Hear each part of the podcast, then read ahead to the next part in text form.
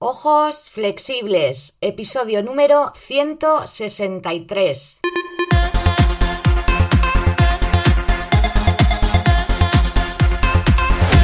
Muy buenas a todas y a todos, bienvenidas y bienvenidos a Ojos Flexibles, tu podcast en el que hablamos de salud visual, de terapia visual también, de yoga ocular y del cuidado natural e integral de tus ojos.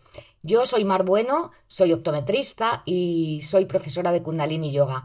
Y quiero ser tu guía en este viaje para que puedas dominar el arte de ver más allá de las gafas.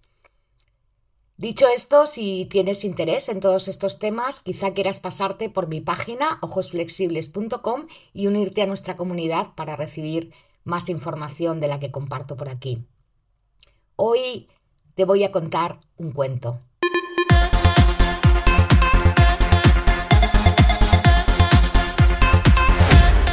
Como te decía, hoy voy a contarte un cuento, un cuento que compartí ayer con mis suscriptores de la lista Ojos Flexibles. Hace muchos, muchos años, cuando todavía nuestros ancestros cazaban con hachas de piedra, llegó a una de las tribus un aventurero que les dijo que tenía un instrumento, un invento que iba a cambiarles la vida. Ese instrumento era la lanza. Evidentemente, la lanza tenía muchas ventajas porque permitía cazar presas más grandes y con mayor seguridad, al no tener que acercarse tanto al animal. Así pues, viendo esto, el consejo de la tribu se reunió para ver cómo incorporaban este nuevo artilugio a sus vidas. Unos decían que era mejor seguir con el hacha porque la lanza seguramente sería una moda pasajera. Los más optimistas querían abandonar el hacha ya, inmediatamente, y ponerse de lleno a fabricar las lanzas. Y un tercer grupo, por suerte el más numeroso, concluyó que lo mejor era hacer ambas cosas. Es decir, seguir fabricando hachas, dedicando un poco menos tiempo, y ese tiempo que no dedicaban a fabricar las hachas, pues aprender el arte de dominar cómo hacer las lanzas. Afortunadamente tomaron esta última decisión y fue la más acertada, porque si hubieran eliminado las hachas totalmente, habrían tenido luego dificultades pues para despellejar y descuartizar los animales que les servían de comida. Pero por el contrario, si hubiesen desechado la lanza, habrían perdido oportunidades de caza mayor y por tanto de otros alimentos.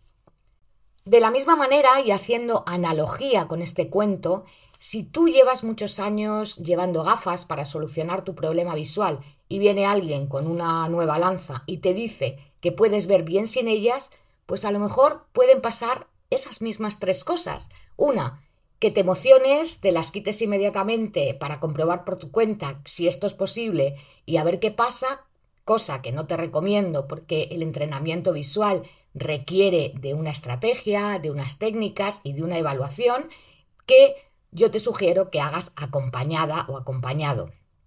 La segunda cosa que puede ocurrir es que creas que todo esto es humo, que es una falacia y que, bueno, te sigas apañando con tus gafas porque al fin y al cabo tampoco te va tan mal. Y la tercera es que aunque sabes que tus gafas han sido y son un buen instrumento y una buena herramienta para ver bien, quieras darte una nueva oportunidad, probar lo nuevo y tratar de reeducar tus ojos para que puedan ver de forma más natural. Mira, para poder ver mejor sin gafas, lo primero que tienes que saber es de dónde partes, dónde estás, conocer el sistema visual y también desaprender algunas pautas que pueden estar perpetuando tu mala visión. Es como si quieres ir de un punto a otro y pones en el Google Maps tu destino, pero si no le dices dónde estás, no vas a saber decirte por qué camino tienes que ir, qué tienes que recorrer, cuánto tiempo vas a tardar. Bien, pues con esto pasa lo mismo, necesitas saber el punto en el que estás, qué errores puedes estar cometiendo con tu vista inconscientemente para luego poder resolverlos, solucionarlos y de verdad que esa mejora de la visión sea efectiva. No voy a profundizar aquí en esas pautas y en esos errores inconscientes que tenemos que desaprender porque ya hice un episodio, el episodio número 143, en el que hablaba justo de eso, de los errores comunes que cometemos con nuestros ojos, con nuestra vista y que nos impiden mejorar la visión. Así que si quieres puedes escucharlo. Además, Vamos a profundizar un poquito más en esto en el webinar que haremos el día 23 de agosto, un webinar por Zoom, en el que vamos a hablar justo de todo esto. Como digo, más en profundidad. Si quieres apuntarte a este webinar que es totalmente gratuito, puedes apuntarte al enlace que te voy a dejar en las notas del episodio. Ahí, como te digo, vamos a profundizar en este tema, en esos errores inconscientes que cometemos con nuestra vista, porque nadie nos ha enseñado cómo cuidar nuestros ojos, qué tenemos que hacer para ver mejor. Bueno, todo eso vamos a verlo ahí y además te hablaré de mi nueva formación de educación visual y yoga ocular. Y volviendo al tema, como te decía, es esencial que conozcamos el funcionamiento de nuestros ojos, de nuestro cerebro y cómo podemos potenciarlo. Porque para adentrarse en todos esos nuevos conocimientos, lo primero que tenemos que hacer es sentar unas bases mínimas que luego nos permitan construir nuestro sistema ¿no? para reeducar esa visión. Como pasaba en el cuento, no se trata de dejar el hacha, abandonarla y coger la lanza de la noche a la mañana.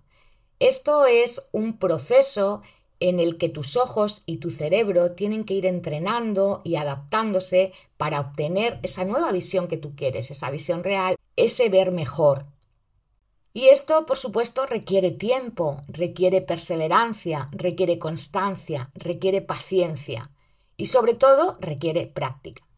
Por eso el programa de educación visual que te propongo y que te voy a contar en más detalle en el webinar del día 23 dura 12 semanas. Necesitamos ese tiempo para consolidar e integrar todas esas técnicas que vamos aprendiendo, para hacer de ellas un hábito me has oído hablar muchas veces de la importancia de los hábitos. Los hábitos son esos comportamientos repetitivos que al final se vuelven automáticos y que nos pueden hacer la vida muchísimo más fácil o muchísimo más complicada, dependiendo de si esos hábitos realmente apoyan y nos ayudan a ir en pos de eso que queremos o todo lo contrario, nos ponen obstáculos. Así que como conclusión de este episodio te digo que si estás mm, pensando en mejorar tu visión sin gafas, si estás pensando en que quieres ver de forma más natural, quieres mejorar tu forma de ver, tus habilidades visuales, es altamente probable que no lo puedas hacer de la noche a la mañana, sino que tienes que entender cómo es tu visión ahora, tienes que comprender cómo funcionan tus ojos y partiendo de eso, saber cómo entrenarlos para efectivamente ir abandonando todas esas pautas visuales que no nos favorecen y adquiriendo unos nuevos hábitos que nos ayuden a mejorar la visión en todos los ámbitos. Esto es todo lo que te quería contar hoy lunes, que hoy en mi país es un día casi festivo porque estamos de puente, es un fin de semana largo y por eso he pensado en hacer un episodio que fuera un poquito más distendido y que reflexionemos un poco también en qué es eso que de verdad nos hace sentir que vemos bien, qué es realmente para nosotros la buena visión, cuándo podemos considerar que estamos viendo bien, aunque aún necesitamos esos instrumentos de apoyo que llevamos utilizando mucho tiempo como son las gafas. Por tanto, te dejo con esa reflexión y te doy las gracias por seguir estando aquí, por escucharme, por hacer que esto esté creciendo cada vez más. Te doy las gracias por estar porque, bueno, te lo digo casi siempre, pero es que es cierto, sin ti esto no es posible. Así que, de nuevo, mil gracias. Nos escuchamos en el próximo episodio, que espero que sea el miércoles. Y hasta entonces, por favor, como siempre te pido, cuídate mucho, cuida tus ojos y te envío un abrazo enorme. Satnam.